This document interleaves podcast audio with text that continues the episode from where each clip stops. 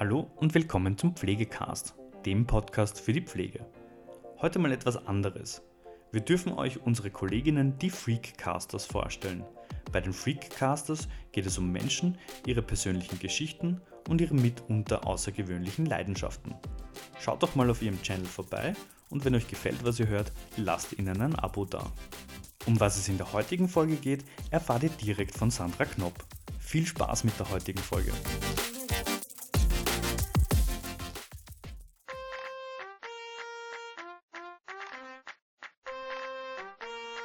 Freakcasters. Menschen, Geschichten, Leidenschaften.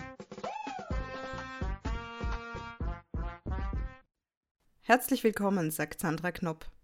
Heute haben wir für euch eine Folge aus dem Bereich Lebensgeschichten vorbereitet. Mehr dazu erzählt euch Nina Ebner.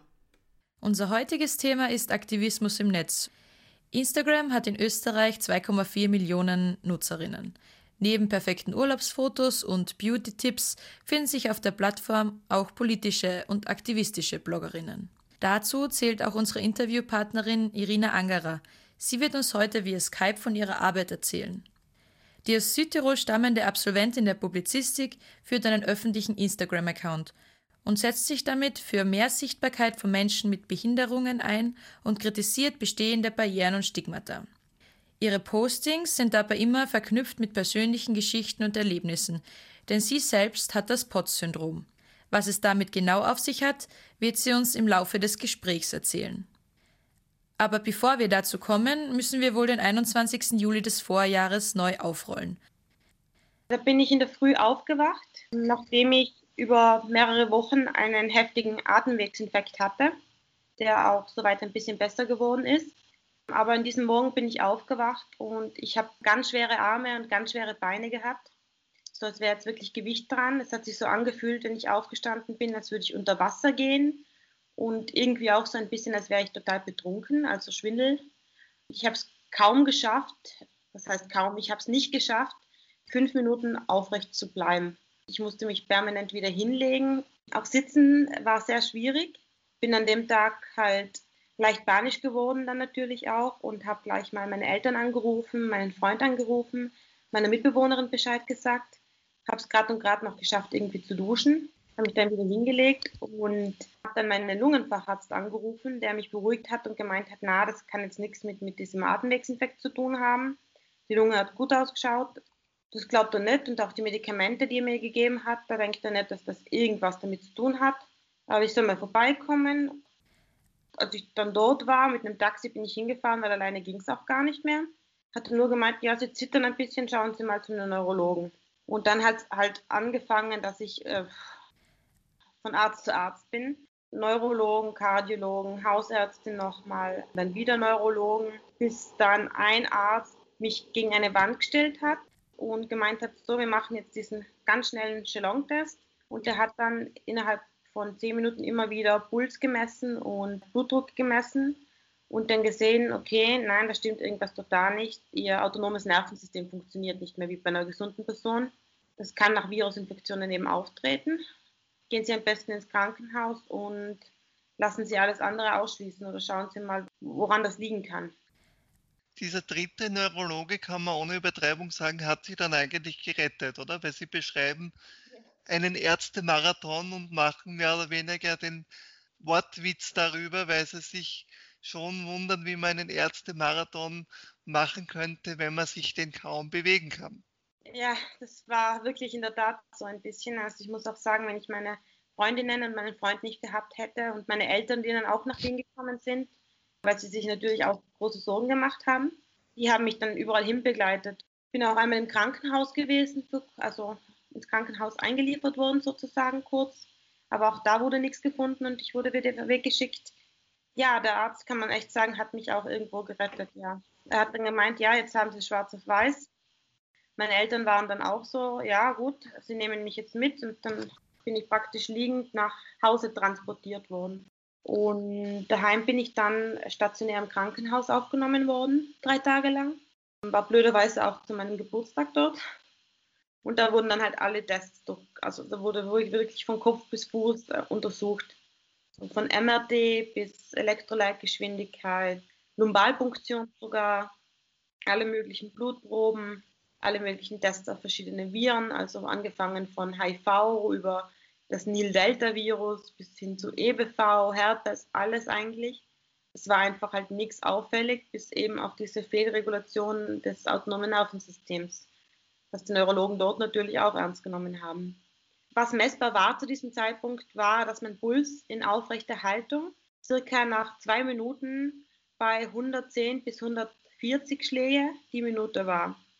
Wenn man nur steht, ganz normal, dann sollte es eigentlich nicht mehr als 80 sein bei einem gesunden Menschen. Und bei mir war es einfach so, als würde mein Körper eigentlich einen Marathon machen, obwohl ich nur normal gestanden bin. Und in dem Moment, wo ich mich wieder hingelegt habe, ist mein Puls ganz normal geworden, hatte ich einen normalen Ruhepuls von 60 und das ist eben das auch das bisschen das Problem gewesen, dass der Kardiologe damals nichts gefunden hat, weil er natürlich den Puls gemessen hat und ähm, alles angeschaut hat, aber halt im Liegen. Man könnte vereinfacht sagen, der Körper ist bei POTS nicht in der Lage, den Kreislauf an die jeweils gültige Situation anzupassen. Was man halt noch dazu sagen muss, ist, dass noch ganz viele andere Symptome dazukommen.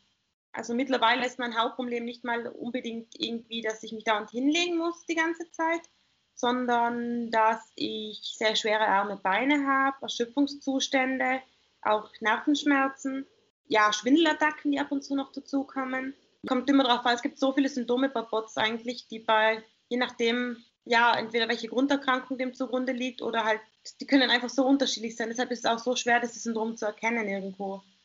Wobei man sagen muss, dass POTS die Kurzform ist und es ausgeschrieben posturales Tachykardie-Syndrom heißt. Aber wenn Sie es so beschreiben, wie man quasi in einer Blase von Unsicherheit, nicht wissend, was sein wird, aber doch mehr oder weniger bewegungsunfähig, je nach Tagesform haben Sie beschrieben, im Krankenhaus liegt. Wie geht es dann in dieser Zeit psychisch?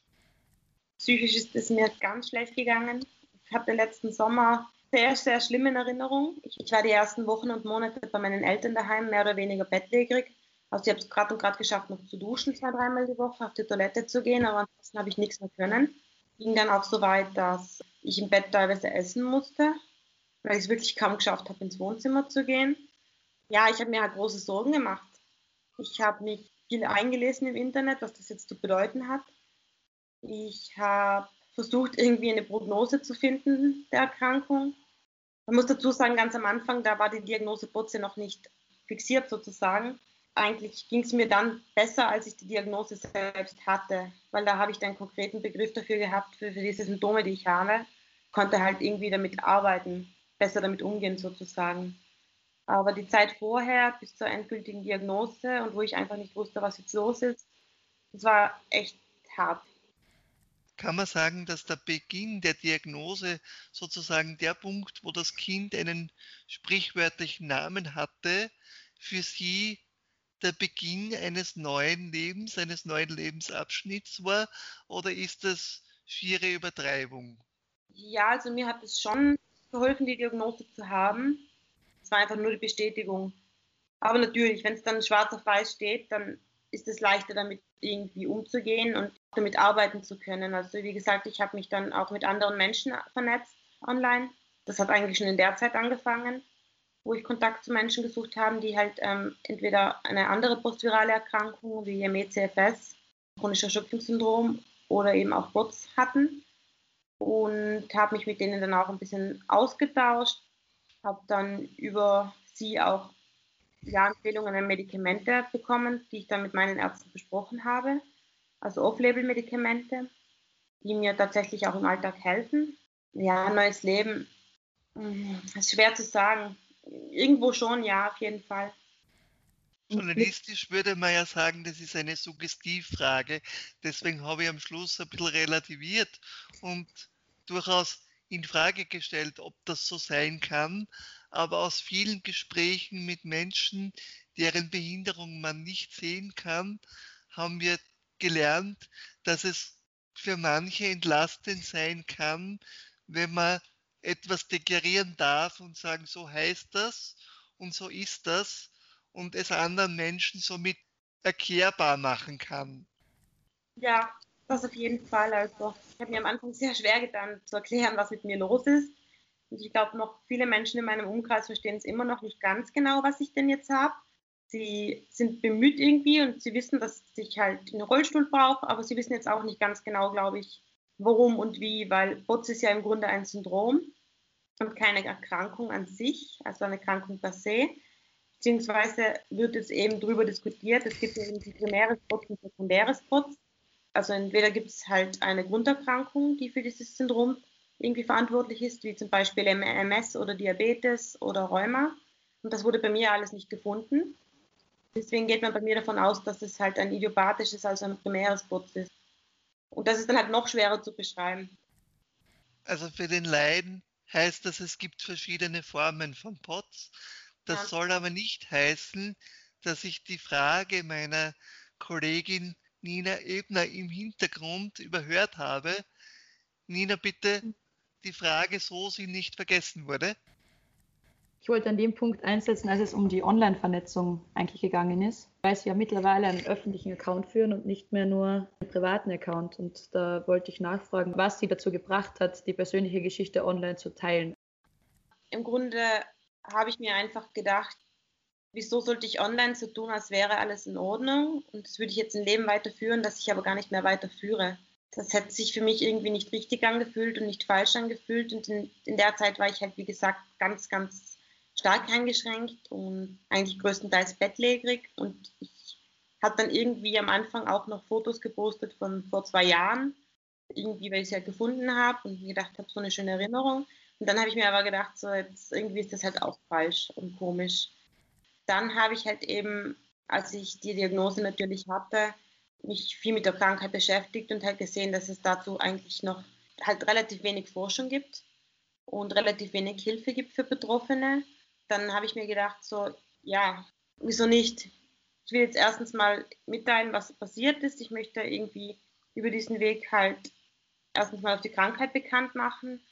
Die Hauptgründe waren eigentlich wirklich, dass ich keine Lust hatte, jeden Einzelnen zu schreiben, was los ist. Deshalb habe ich ein großes Posting gemacht und ihnen halt erklärt, was mit mir passiert ist, weil es einfach zu schmerzhaft war, jeder Person einzeln nochmal alles zu erzählen.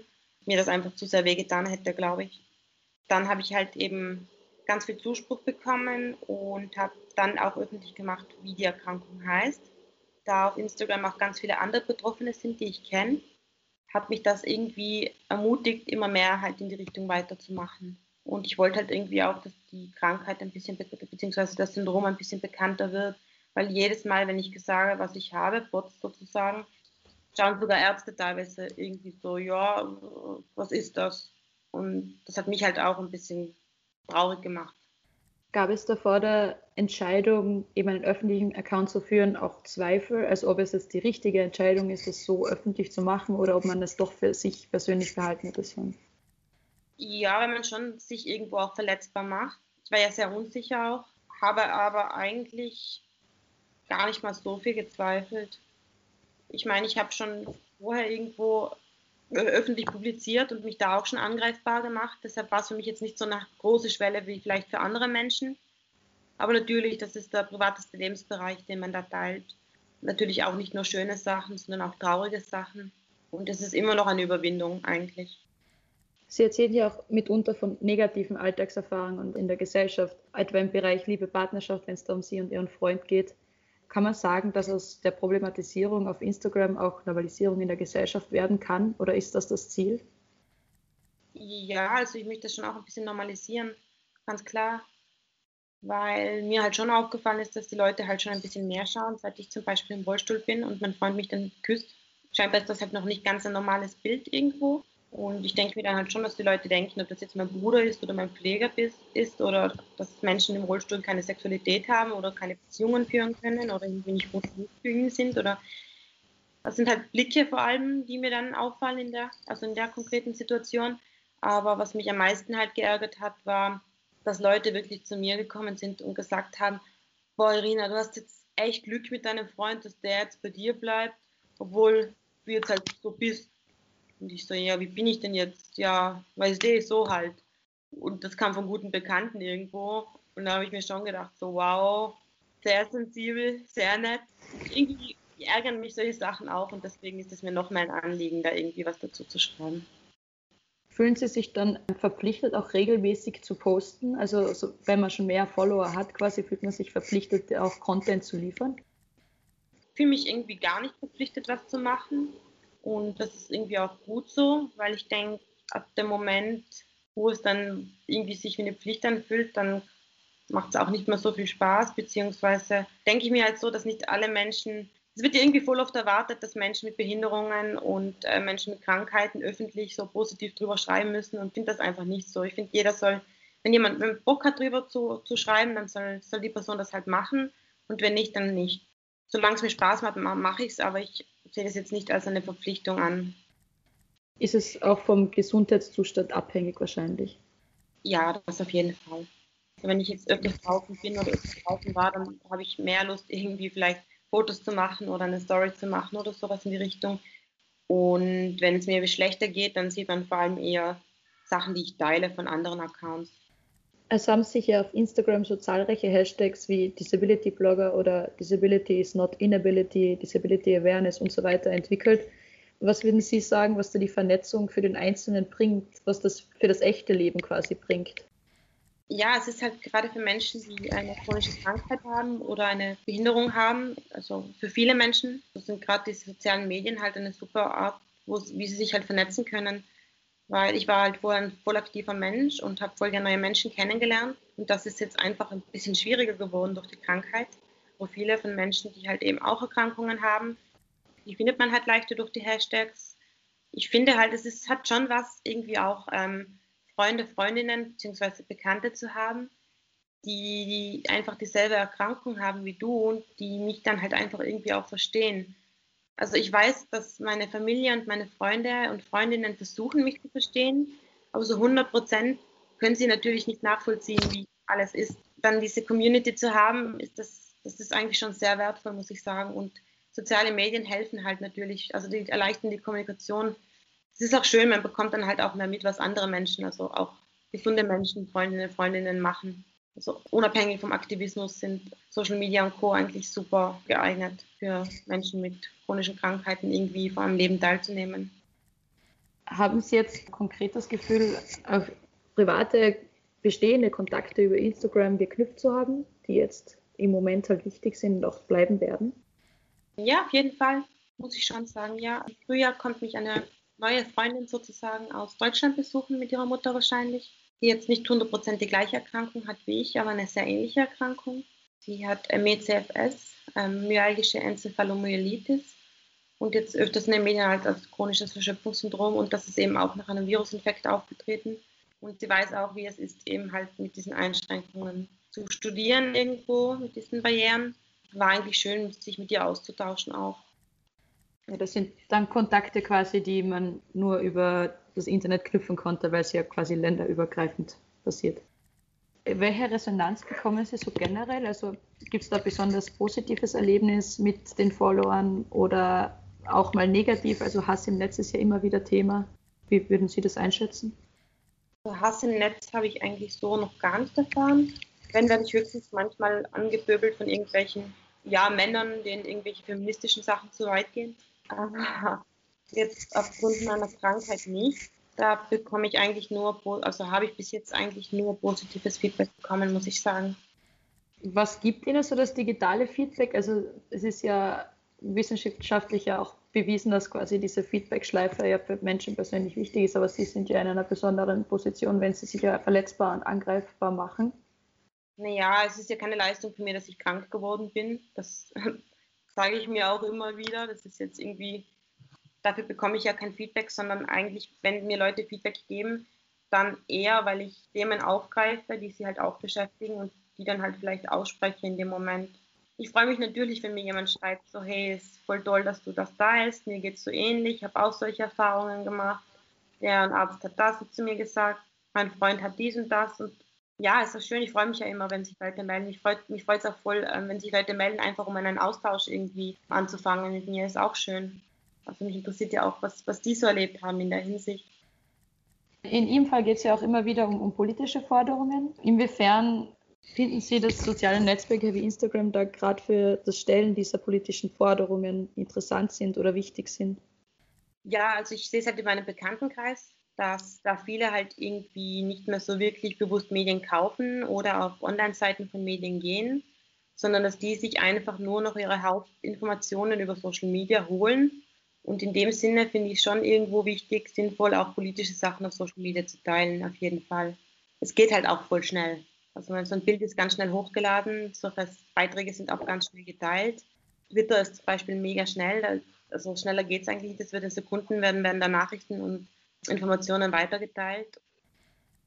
Wie wichtig ist dieser Mobilitätsaspekt? Also wenn Sie sich mit anderen vernetzen, die entweder POTS oder andere neurologische Erkrankungen haben, die einfach Erschöpfungszustände mit sich bringt. Mhm. Ist es da eine große Erleichterung, dass man sich nicht vom Platz bewegen muss, um miteinander in Interaktion zu treten? Oder würde man sich in einem nicht digitalen Raum einfach Briefe schicken oder anrufen? Anrufen vielleicht auf jeden Fall, Briefe schicken, damit habe ich es jetzt nicht so. Aber ja, natürlich ist es so angenehm. Es gibt so viele Möglichkeiten, sich zu vernetzen mittlerweile bin halt früher wirklich sehr aktiv gewesen und habe da auch gern die Leute persönlich getroffen. Aber ich nutze jetzt eigentlich Videotelefonieren zum Beispiel ziemlich oft auch mit Freundinnen. Das hat auf jeden Fall eine super Möglichkeit. Und das ist, ist von mir aus gesehen jetzt auch für andere Menschen schon ein bisschen mehr Normalität geworden. Was wären so Entwicklungen im Bereich jetzt Online-Aktivismus, Social Media, die Sie sich wünschen würden? Also zum Beispiel noch mehr, wie Sie es gerade angesprochen haben, Online-Kommunikation? Also ich würde eigentlich mal primär sagen, dass ich mir prinzipiell am meisten wünschen würde, dass die Krankheit endlich mehr Platz bekommt und mehr Forschung bekommt und mehr Aufmerksamkeit bekommt. Einfach aus persönlichen Gründen. Oder halt eben auch andere postvirale Erkrankungen wie eben MECFS, weil da die Grenzen sehr verschwimmend sind und ähnliche Antikörper sind, beziehungsweise dieselben sogar das würde ich mir halt am meisten wünschen, dass man die Aufmerksamkeit auf postvirale Erkrankungen erhöht wird, jetzt auch durch Covid. Was ich mir noch wünschen würde, dass chronische Krankheiten und Behinderung im Internet, in den Medien, in der Werbung einfach normalisiert wird. Dass ich nicht lang suchen muss unter Hashtags, bis ich eine Frau mit Behinderung finde, sondern dass das einfach auch dann irgendwo in den Mainstream-Medien einfach viel mehr gesehen wird weil in dem Moment, wo man halt eben selbst zur Betroffenen wird, fällt es einem einfach noch viel mehr auf. Also auch in, in Filmen zum Beispiel, wo die Hauptcharaktere fast nie eine Behinderung hat, sondern meistens ist das wenn dann eine Nebencharaktere oder dass die Behinderung einfach in einem Film zum Beispiel nicht thematisiert wird, wäre auch schon mal schön. Dass einfach ein Mensch dort ist, der hat halt eine Gehbehinderung und das ist halt nicht das Thema des Films einfach, sondern das ist einfach ganz ohne irgendwie da den Fokus drauf zu werfen. Das wäre halt mal schön.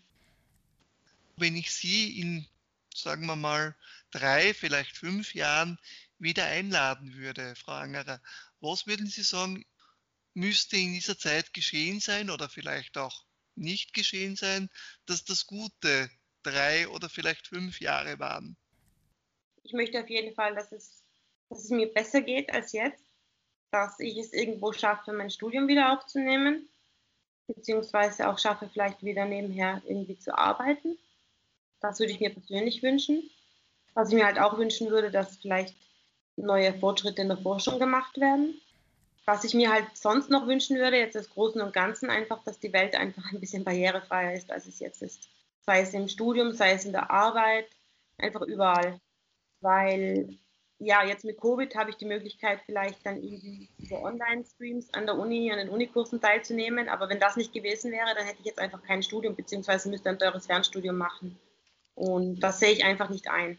Weil es ist 2020 und es ist einfach nicht gut, dass Menschen, die in ihrer Mobilität zum Beispiel eben eingeschränkt sind, nicht irgendwie die Möglichkeit haben, ein ganz normales Studium zu absolvieren. Mehr Forschung hinsichtlich postviraler Erkrankungen, die Normalisierung von Behinderungen im Alltag und der Abbau von Barrieren im Bildungssystem. Das sind also Irina Angerers Ansprüche an eine inklusive Politik. Bis diese Ziele erreicht sind, nimmt sie uns auf ihrem Instagram-Account weiter mit, berichtet aus ihrem Alltag und deckt Missstände auf. Vielen Dank für das Gespräch. Mehr Informationen zu Menschen, ihren Geschichten und Leidenschaften erfahrt ihr auch auf unserer Freecasters Facebook-Seite und unserem Instagram-Account. Erreichen könnt ihr uns auch unter freecasters-onair.gmx.at. Wir freuen uns auf ein Wiederhören. Bis zum nächsten Mal, sagt Sandra Knopp. Ja, das war es auch schon wieder mit der heutigen Folge Pflegecast. Wenn Ihnen diese Folge gefallen hat, freuen wir uns, wenn Sie unseren Podcast abonnieren. Weitere Informationen zum Thema Pflege und allem, was dazugehört, finden Sie auf unserer Webseite www.pflegenetz.at oder unserem YouTube-Kanal Pflegenetz und unseren Social-Media-Kanälen. Alle Links zur aktuellen Folge sowie unseren Webseiten finden Sie in der Beschreibung. Bis zum nächsten Mal.